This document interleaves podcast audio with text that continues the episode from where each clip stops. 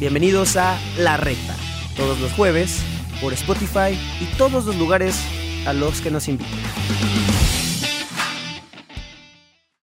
Hola, hola amigos de La Reta, bienvenidos a un episodio más de esta tercera temporada, tercera temporada de La Reta. Nadie se la creía, nadie lo imaginaba, pero seguimos aquí firmes, firmes y con los invitadazos de lujo que acostumbramos a tener. Hoy tenemos toda una institución de la narración deportiva, toda una institución dentro del periodismo deportivo. Ahorita lo vamos a presentar sin antes darles las gracias por acompañarlos. Y primero vamos a saludar, hoy vino guapo, hoy se peinó, mi queridísimo Chicha, bienvenido. Un episodio más en esta tercera temporada de La Reta. ¿Qué tal, Jorge? ¿Cómo estás? Un gusto, como siempre, el poder saludarte. Un episodio más en esta tercera temporada. ¿Quién lo diría? Hemos avanzado y demasiado. Obviamente me peiné, me bañé por el invitadazo que tenemos hoy. Y si echamos la reta, podremos decir que la pelota.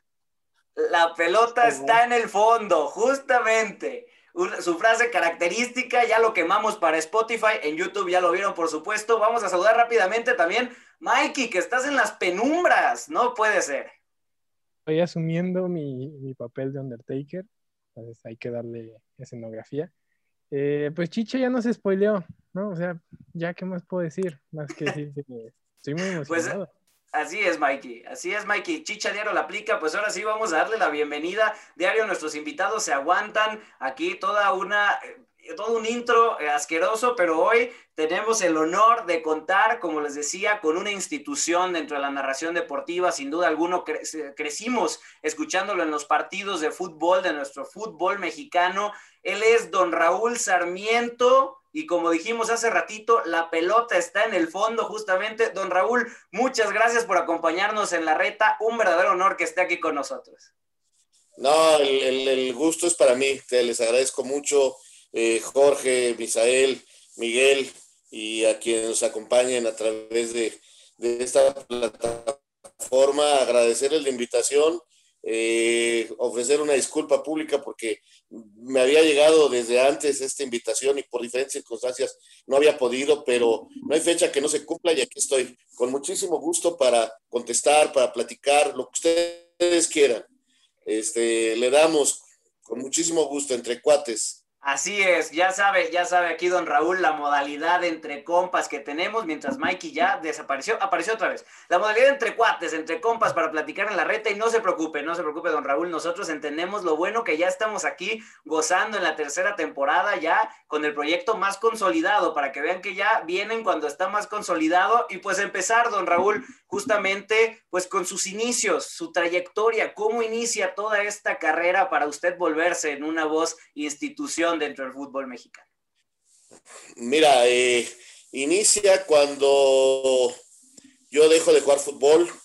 Eh, yo no te voy a decir que me lastimé la rodilla ni nada por el estilo.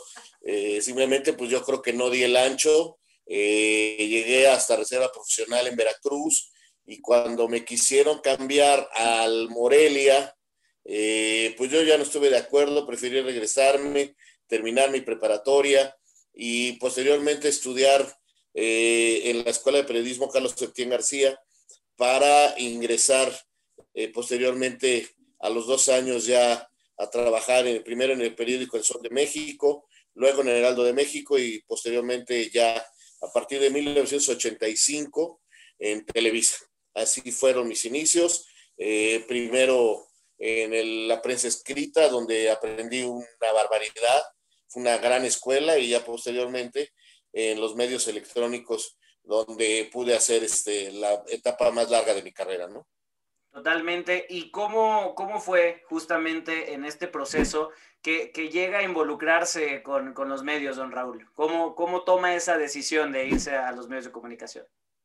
Porque te digo, o sea, como debo de aceptar que seguramente no iba a ser yo ningún crack, este, entendí que tenía que yo que buscar la manera de, mantenerme cerca del fútbol.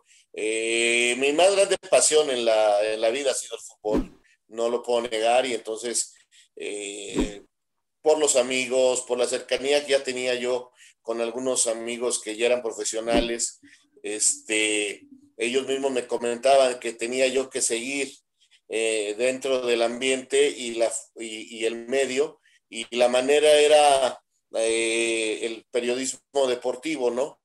Entonces, este, me preparé, traté de prepararme para poder intentarlo, no ser este, una persona que llegara sin un conocimiento previo de lo que era el medio de la comunicación y, y lo encontré en la Escuela de Periodismo Carlos Septién García y fueron dos años extraordinarios para mí. Este, luego se presentó la oportunidad de empezar a trabajar, tuve eh, ese, esa grandísima suerte de que una persona me invitó a conocer a Teodoro Cano y me pusieron una prueba, estuve a prueba pues un par de meses y, les gustó y me quedé a trabajar ahí en el, en el Sol de México un año y medio y posteriormente el mismo Teodoro Cano se fue al Heraldo de México y me invitó a trabajar con él en la sección ya totalmente de deportes y fue para mí maravilloso porque ya era totalmente estar en lo mío, en, en el fútbol, estar otra vez en los campos de entrenamiento, en los estadios, viviendo lo que yo quería vivir, que era estar en el fútbol. Qué, qué, trayectoria, mi chicha, ahorita que lo escuchamos a, don Raúl, sin duda alguna. Y creo que a muchos nos pasa, ¿no? Dos pies izquierdos por ahí, seguramente don Raúl le pegaba un poquito mejor a la pelota que nosotros, chicha. Sin duda alguna, pues ahora sí que Raúl no nos pudo ver de que tenemos dos pies izquierdos y le pegamos con la derecha. Imagínate. No, yo no, yo no era muy talentoso. Yo, yo, eh, y no me da pena decirlo, lo, mío era correr, luchar, meter fuerte la pierna. Eh, no, no era yo de los jugadores estos virtuosos que, que podrían este, driblar a dos o tres o, un gran rematador dentro del área. Tampoco tengo la, tenía yo la estatura ni la velocidad para, para ser delantero pero sí, sí, creo que mi virtud era tener un poquito de resistencia física y entonces este, podíamos aguantar. Y te digo, cuando eh, el Veracruz se hizo algunas contrataciones, a mí me querían prestar al, al Morelia, eh, el técnico era el profe Alvarado, y me entró, yo digo que me entró los Sarmiento, y dije, no, no, no, no, voy a empezar como otros muchos amigos que ya conocía, que empezaron que andar en varios equipos de la división de acceso y, es muy bravo, es muy difícil eh, todo, todo aquello que se va viviendo. Y dije, no, yo me regreso, termino, me pongo a terminar mi preparatoria y, y le busco por otro lado, ¿no? No fue fácil, no fue fácil, porque lo que yo quería era el fútbol y gracias a Dios encontré a través del periodismo, de la comunicación, la manera de, estar en, lo que me gustaba, ¿no? Y, y, bendito a Dios, aquí sigo, este, yendo a la primera, la segunda, la tercera, y donde hay un partido de fútbol, este, yo estoy ahí. Eso, eso es lo importante, la pasión, la pasión por el fútbol que compartimos sin duda aquí, los, nosotros cuatro de entrada y los que nos escuchan. Pero Chicha, venga con la siguiente pregunta, con la que seguramente nos sentiremos identificados, por lo menos yo sí que me quiero dedicar a lo que se dedica y se ha dedicado don Raúl. Claro que sí, don Raúl, bien lo mencionaba mi compañero Jorge, que usted fue uno de los pioneros, uno de los grandes maestros de la narración deportiva aquí en México. Preguntarle, ¿Cuál considera que es la clave para ser un buen narrador? Y segundo, ¿por qué se inclinó a ser narrador?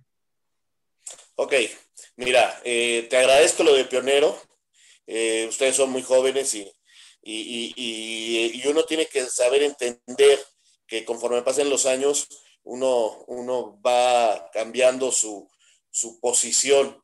Y yo, por ejemplo, cuando me inicié en esto, veía a don Fernando Marcos, a Ángel Fernández, a Fernando Luengas, a, gente de ese tipo que, que para mí eran los pioneros, ¿no? Y ellos también me decían que antes hubo otros y a través de la escuela y del tiempo fui estudiando para conocer a esos personajes que, que fueron los primeros, ¿no? Eh, como Sordo Noriega, empezaron allá en los años 40, 50, este, a, transmitir el fútbol.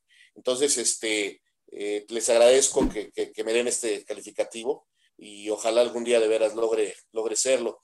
Eh, me preguntabas eh, por qué decidí ser narrador. Te voy a ser sincero, cuando yo entro a Televisa, mi, mi, puesto era coordinador de información. Tenía yo que coordinar que todos los noticieros tuvieran una información correcta y al día y al momento que estaban sucediendo las cosas.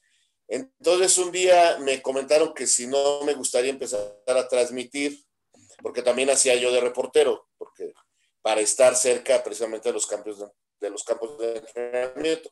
Entonces primero fui reportero y un día me dijeron que si no quería entrar yo a las transmisiones, entonces yo les decía que yo sentía que yo no tenía ritmo para, para hacer ni, ni, ni, ni la gran voz para ser narrador. Entonces me dijeron, no, pero puedes empezar de comentarista. Y empecé haciendo comentarios en la radio eh, de los partidos. Eh, lo que yo reporteaba me ayudaba mucho, mi conocimiento de lo poquito que, jugué o, lo que conocía a muchos futbolistas, pues pude ir empezando así como comentarista.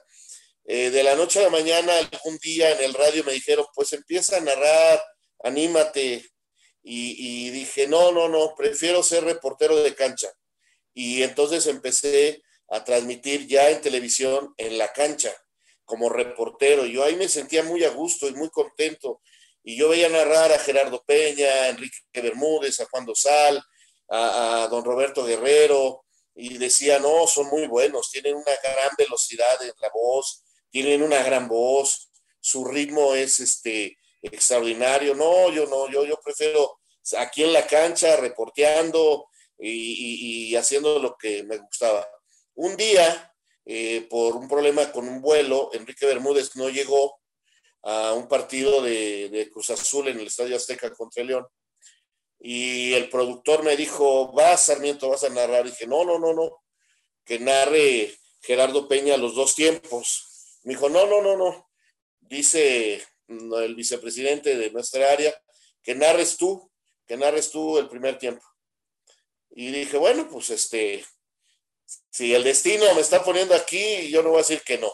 Y empecé y les gustó y, yo traté de tener un estilo muy propio, que eso en toda la vida pienso que así ha sido, de, no copiar, de, tratar de ser yo. Y, dije, si voy a narrar, voy a tratar de hablar de fútbol. O sea, eh, tratar de tener una manera de, platicar de fútbol. Y tenía yo en don Fernando Marcos a mi ídolo, porque él había sido jugador, árbitro, entrenador, y después ya fue narrador y comentarista, ¿no? Entonces, eh, yo decía, ese es el estilo que me gusta, esa es la manera de platicar el fútbol que me gusta, y así lo, así lo intenté, y, y creo que este, a algunas personas les gustó. También hay muchos que no les gustó, ¿eh? pero ya, ya hice mi carrera y, gracias a Dios nos fue muy bien. Y claro que sí, eso definitivamente, don Raúl, como en todo, ¿no? Hay personas a, la que, a las que les gusta lo que hacemos, a otras que no tanto, pero al final creo que lo importante es la calidad y la pasión. Y, y bueno, ahora sí que nos platica una historia que hay que aprovechar las oportunidades que se nos presentan, ¿no? Por más que uno esté negado a ciertas cosas, pues de repente llegan y hay que entrarle con todo. Y pues justamente gracias a esa ocasión en la que Enrique Bermúdez no alcanzó a llegar y le dijeron, venga, le toca a usted, pues ahí, ahí quedó justamente y empezó esta gran trayectoria, como dice, ya su carrera como, como narrador. Pero Mikey, justamente dentro de esta eh, historia que nos platica don Raúl sobre la narración, pues vamos a una de las frases que ya mencionamos, icónica por supuesto, y que sin duda alguna nunca, nunca se nos va a olvidar en muchos de los partidos que vimos desde que somos niños. Así es, Raúl, nos mencionabas que pues es necesario, es vital un estilo propio y gran parte de, su estilo pues es esta frase que ya nos estudió Chicha, que es la pelota está en el fondo. ¿Cuántos goles icónicos no hemos escuchado con esa narración? Y pues a nosotros nos gustaría saber em, de dónde surge o, o cómo surge esa frase? Si hay algún momento en específico o si de plano solo salió. Mira, sí tiene una razón de ser. Eh, yo, a mí me costaba y, se los digo con toda honestidad, eh, mucho gritar gol así muy largo. Eh, me costaba y yo sentía que, no tenía la voz. Eh, traté de encontrar una manera de ayudarme con el ritmo de la respiración, en fin. Y ahí va, así ya llevaba yo algún tiempo, ¿no? Entonces, cuando no, cuando tenía yo oportunidad de estar en la casa de ustedes, mi hijo tenía, vas a ver, 85, más o menos 6 años. Y le gustaba mucho ser portero. Entonces, cuando estaba yo en la casa, eh, le gustaba que jugáramos fútbol. Entonces sacaba una pelota, porque ustedes comprenderán que en la casa sacar un balón, pues era este, jugarnos, que, nos echaran, ¿no? Nos echaran a la calle a los dos. Entonces, porque íbamos a romper todo. Entonces, con una pelota de plástico jugábamos y la portería era el comedor, el travesaño y dos sillas, la, portería, ¿no? Entonces, este, él se ponía de portero ahí, pues, estaba chiquito, de seis años, eh, y yo le metía goles ahí, ¿no? Entonces, o él, yo me hincaba cuando yo era portero. Entonces, cuando yo le tiraba y metí un gol, le decía, ándale, ya está en el fondo, la pelota está en el fondo, y la pelota está en el fondo, y así eh, fue, me fui familiarizando con eso, lo repetía mucho, y este, y bendito sea Dios, hubo un día en que estaba yo transmitiendo, no me acuerdo qué partido, la verdad, no, no, no me acuerdo.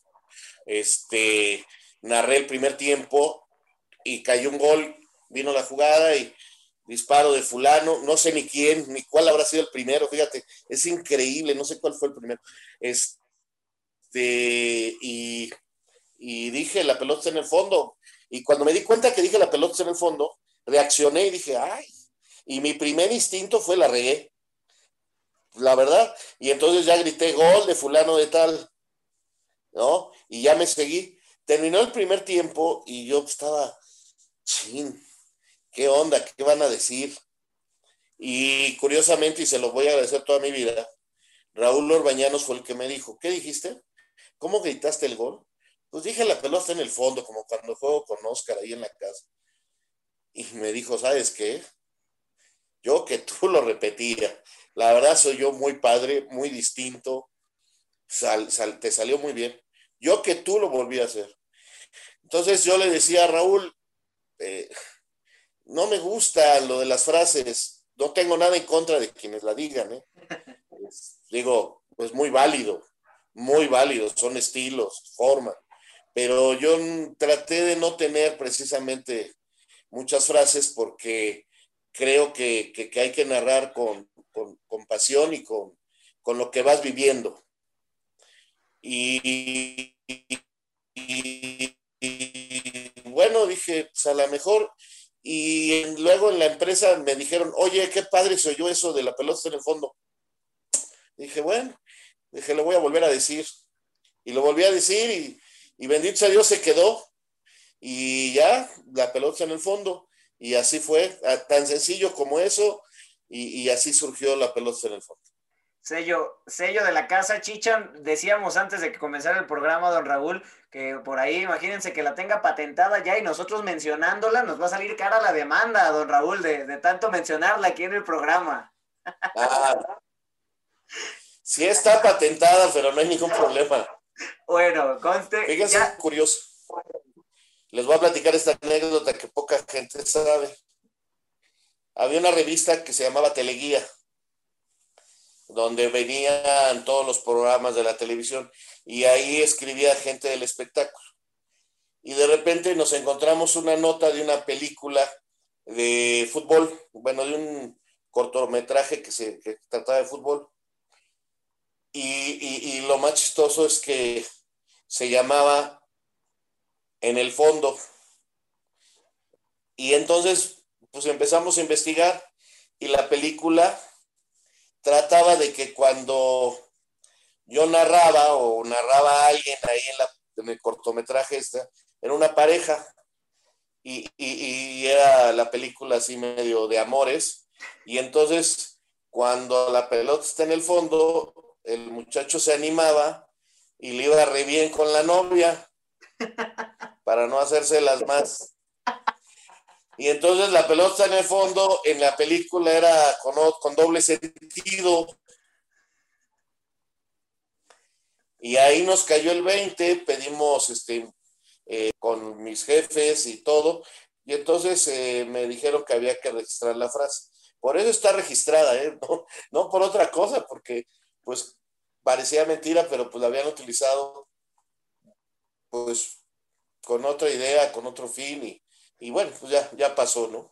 Lo, la habían utilizado con otra cosa que seguro nos imaginábamos, pero no comentábamos por ahí, ¿verdad, don Raúl? Y dijeron, no, mejor que no se le pierda el sentido a la, a la frase. Y qué bonito, qué bueno que nos lo menciona. Por ahí habrá que pedírsela, si llegamos a, a conseguir lo que usted ha conseguido, habremos que pedirse la chicha para poderlo utilizar también en los partidos que, que vengan y que las nuevas generaciones no olviden esta, esta gran frase de, de, de don Raúl. Y justamente como lo menciona, qué complicado encontrar eh, un estilo, una forma para cantar el gol, algo diferente, algo icónico. Y justamente eh, lo que usted logró jugando con su hijo, pues es, es, algo bien difícil que unos u otros nos quemamos la cabeza todos los días para sacarla y salió así, ¿no? Entonces habrá que esperar a ver qué se nos ocurre en el futuro. Mira, yo, yo, y se los digo a ustedes con, con mucho gusto, les va a salir, digo, hay gente y hay gente muy famosa, muy importante como Enrique Bermúdez y otros que han logrado encontrar las frases eh, en su momento y, y, y muy bien. Es, es, su estilo, es su manera, perfecto. Eh, yo cuando me preguntan les digo que les va a salir solo. Este, hay gente que sí logra, te digo, por ejemplo, Jorge Pietrasanta, que a quien siempre le va a tener un gran afecto, a Enrique también, que, van eh, pensando bien y las van poniendo en práctica y, las van perfeccionando. Pero yo veo que hay muchos muchachos que inician en la carrera y, y, y a fuerza quieren tener una frase para iniciar la narración. Yo les recomendaría que empezara normal y que poquito a poquito van a encontrar las formas y poquito a poquito se, se van, van a ir teniendo un estilo propio y entonces en su estilo van a encontrar repeticiones que les va a dar la frase. O sea, solito se va a ir dando si, si el estilo es tener frases. Porque de repente escucho, y, que me disculpen algunos colegas, eh, frases de inicio, que empieza el partido, que duran este un minuto, caray. Entonces, este, ya cuando es así tan forzado, tan, tan, tan buscado, a mí me parece que ya no tiene esa, esa, esa sensación. Y, y, y, les voy a decir, eh, tiempo atrás eso no se hacía. El primero fue Ángel Fernández, ¿no? Que, que, empezó y después este Enrique Bermúdez y así. Y ahora ya casi todos lo hacen. Sin embargo, les, yo les voy a preguntar, por ejemplo, a ustedes, que me parece que es un gran narrador y que tiene un estilo muy propio. Martinoli dice una frase para empezar a narrar. No, arranca, que arranca el partido. Y empieza él y empieza a tomar su y ha ido encontrando conforme avanzan los partidos y, y eh, dos, este, eh, y, y ha encontrado frases que ya él mismo se da cuenta cuando pegan y entonces las va repitiendo, las va repitiendo. Y entonces ya se hacen las frases de Martinol. Pero, pero todo empieza con su chispa, con su ritmo, con su eh, genialidad. Entonces, este, eso es muy bueno. Y, este, y han encontrado con, con su grupo de narración, con, con Luis García, muy buenas frases y lo hacen muy bien. Entonces, eso a mí me, eh, hace pensar que, que, debe de ser algo que va naciendo, algo que va surgiendo, no algo totalmente fabricado. A lo mejor sí lo fabricaron, ¿eh? a lo mejor sí lo pensaron, y yo estoy aquí de hablador diciendo que no, pero, pero se nota que, que es mucho de lo que siente en ese momento y entonces conforme vas narrando, narrando, narrando, narrando, narrando, vas tomando tu estilo y vas encontrando las frases y las palabras que puedes ir repitiendo para que la gente te identifique.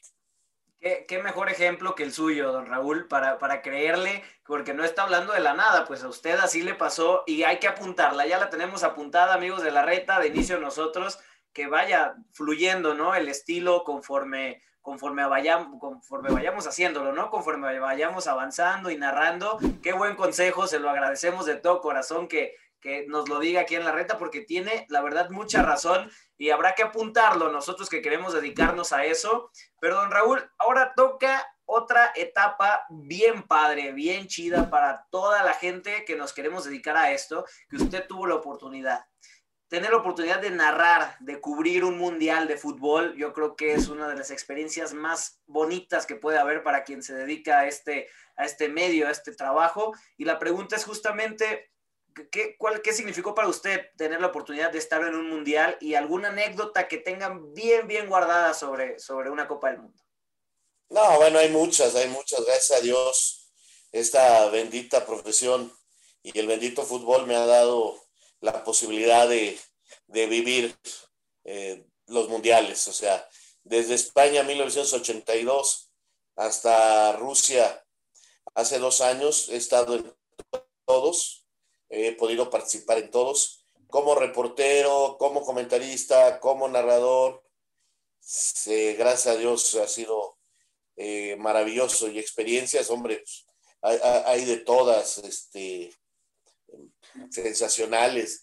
Eh, te voy a platicar una que, ahora que eh, lamentablemente se perdió a un tipazo como Paolo Rossi, a mí en 1982, pues era un chavo de veintitantos años y que pues tenía yo la bendita suerte de estar en España en el Mundial, trabajando para Heraldo de México, y me rentaron un coche porque me tocaba el grupo de Italia, Camerún, Polonia y Perú, donde jugó precisamente Pablo Rossi fueron campeones del mundo. Y también me tenía, cubría los partidos, pon tú, el lunes eh, y martes eran los de ese grupo 1 y, en el, y agarraba y carretera para viajar al, otro grupo que me tocaba, que era en Asturias, que eran Gijón y Vigo. Entonces, pues me rentaron un carro, iba conmigo eh, de la prensa mexicana, iba un amigo chileno que fue director técnico de un Hugo Jakes, que en paz descanse y que trabajaba de técnico en México, y era periodista también. Y el señor era maravilloso, entonces, bien padre que este, nos íbamos platicando siete, ocho horas de carretera. Entonces, eh, para la última jornada, me, acuerdo y me vuelve a dar coraje, ya me da risa, pero en fin, para última jornada me dice, oye, ¿se puede ir con nosotros este, un amigo chileno que, este, que va también a esos partidos? Le dije, claro que sí, claro que sí.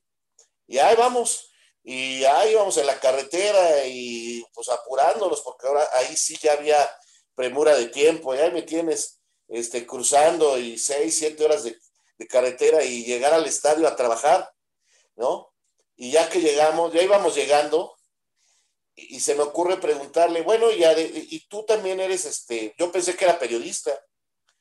le digo, este, ¿qué haces? Este, dice, no, yo ahorita voy a buscar mi boleto. Le digo, ¿qué? ¿No vienes de periodista? No, yo soy piloto de carreras.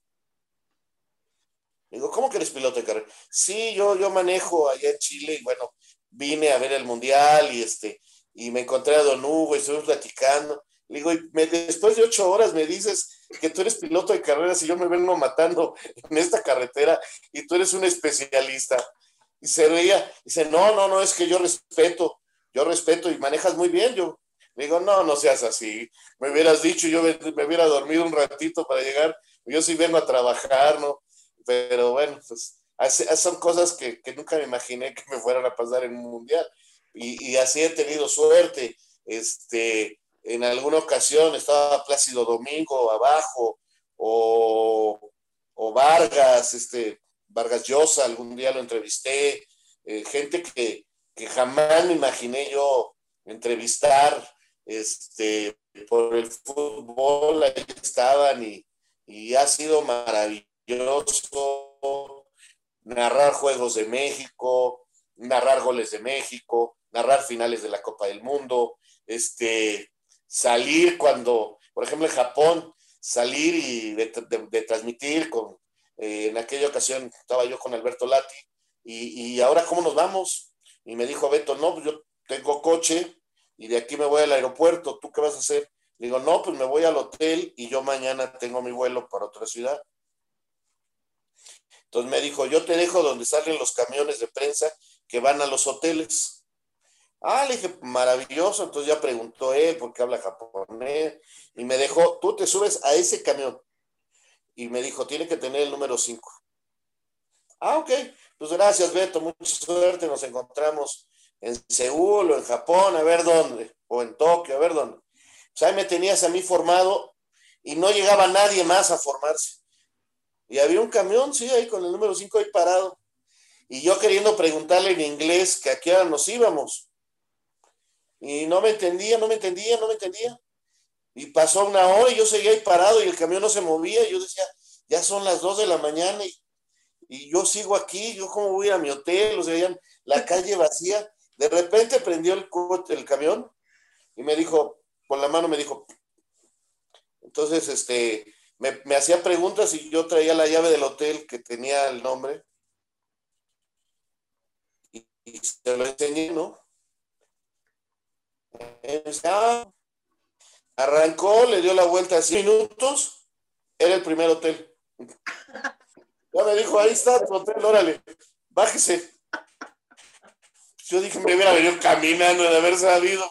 Llego, ya estaría hasta dormido, yo bien tranquilo. Y así, así, así, así nos pasan, nos pasaron muchas cosas que, que, son muy padres, muy inolvidables realmente. No, no, bueno, don Raúl, ahora sí que le pasó de todo y me imagino que como esas, muchísimas más, muchísimas más dentro de sus experiencias en la Copa del Mundo, pero creo que de menos tuvo oportunidad pues de descansar un ratito ahí en lo que esperaba el camión, aunque haya sido en el primero, pues le dieron aventón, ¿no? Ya de menos. bueno, pues ahora sí, después de, escuchar estas buenísimas anécdotas de don Raúl eh, en el Mundial, don Raúl, vamos a pasar a una de los sellos de la casa aquí en la reta, en esta temporada 3 no va a faltar, se llama El gol gana en la reta. Son una serie de preguntas rápidas que le vamos a hacer de respuesta rápida. Luego, luego se las hacemos, nos responde lo primero que venga a la mente y listo. Vamos a hacer primero eh, su servidor, luego el Chicha y luego Mike y las vamos a aventar con todo. ¿Está? ¿Le entra el gol gana? Claro que sí, venga. Veamos, veamos entonces si la pelota va a estar en el fondo aquí en el gol gana en la reta. Así que eh, Mikey y Chicha, ¿están listos para darle al sello de la casa como desde la segunda temporada? Venga. Listos, prestos y frescos. Excelentemente bien. Ah, pues, don Raúl, comenzamos entonces. Equipo favorito del fútbol mexicano.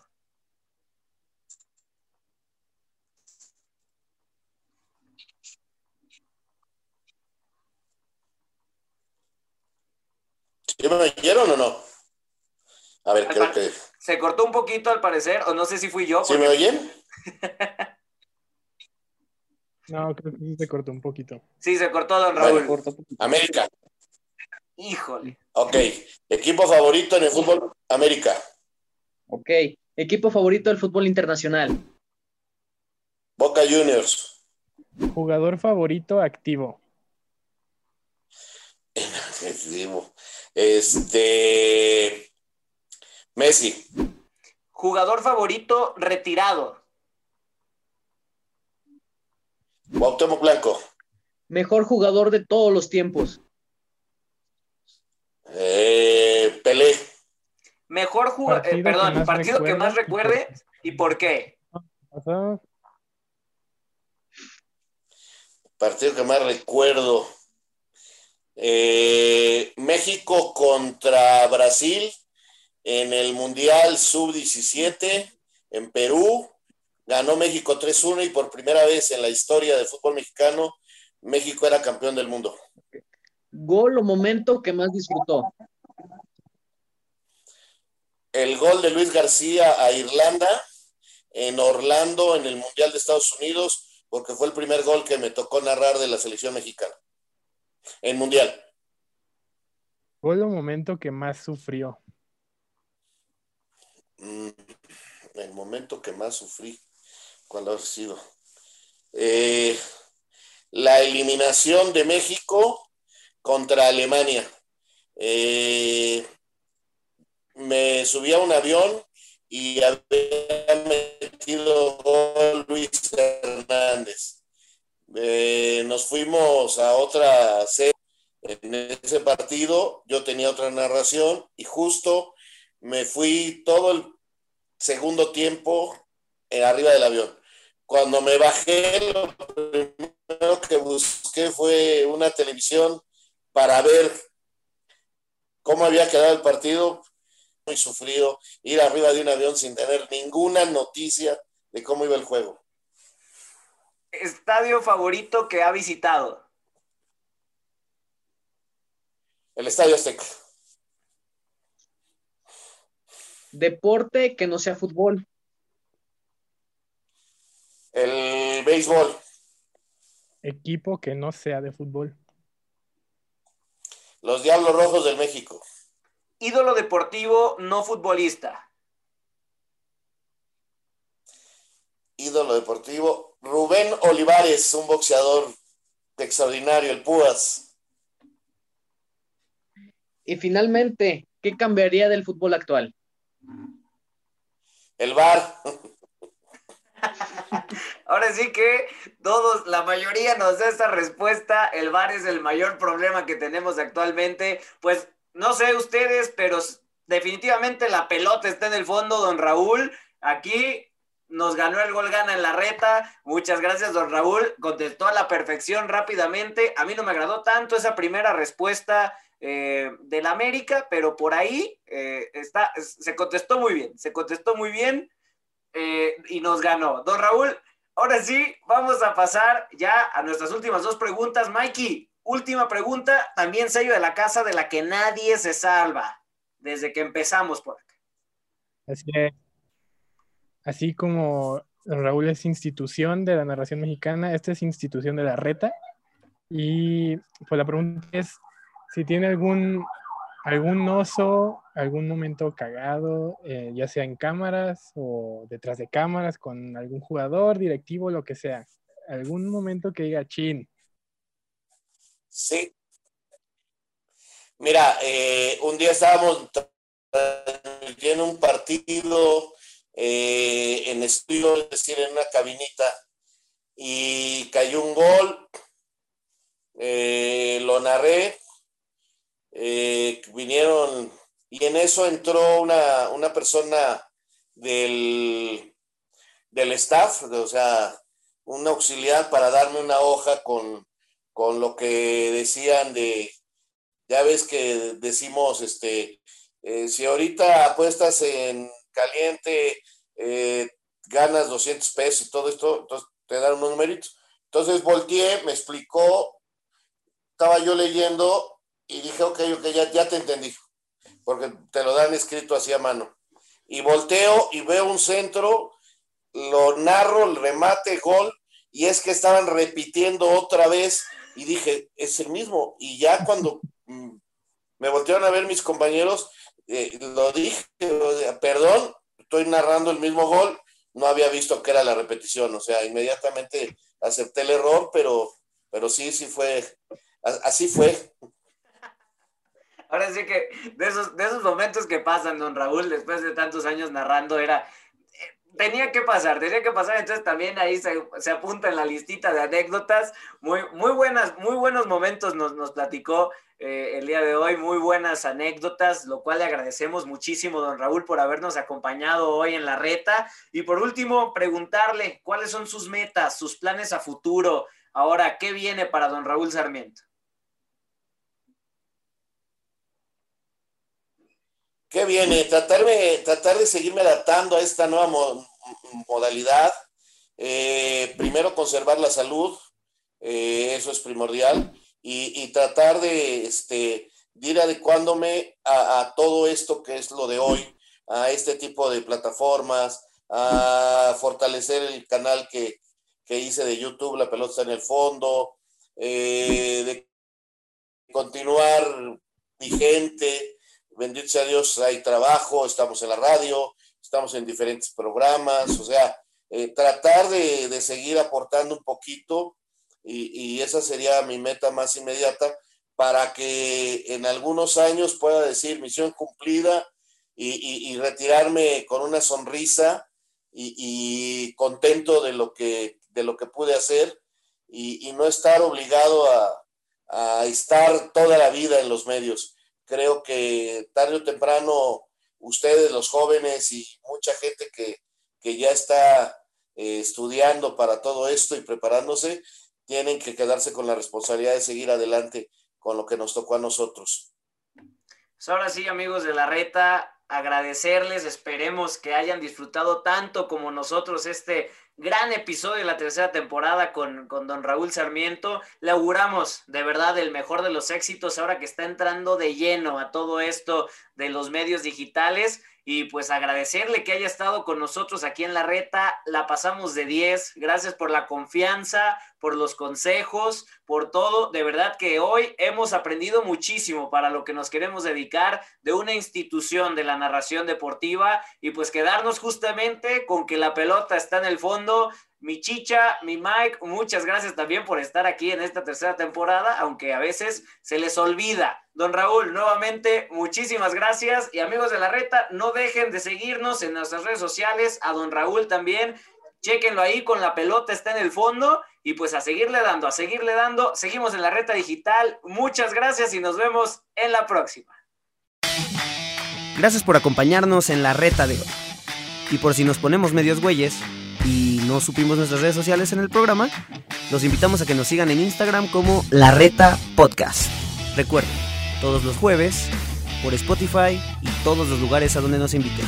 Gracias por acompañarnos en La Reta.